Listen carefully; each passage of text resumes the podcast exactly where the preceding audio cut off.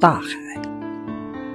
河流流进大海，把岩石和泥土里的盐带到了海里，水被蒸发，盐流了下来，海水就越来越咸了。大海咸又咸，一直伸到大洋边。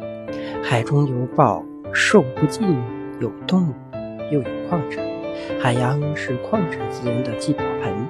经过国际十年海洋勘探，人类加深了对海洋的认识。海水为什么是蓝色的呢？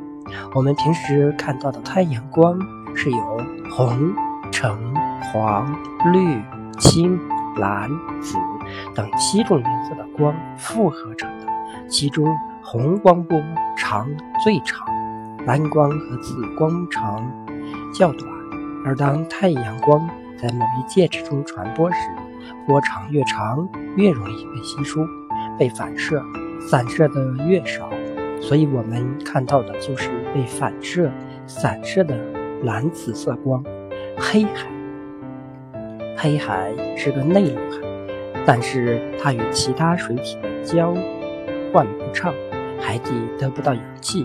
于是，厌氧细菌就活跃起来，将海底大量的有机物分解，形成硫化氢。硫化氢又将海底的淤泥染成了黑色。阳光照射到水中，无色光完全被吸收，海水就变成了黑色。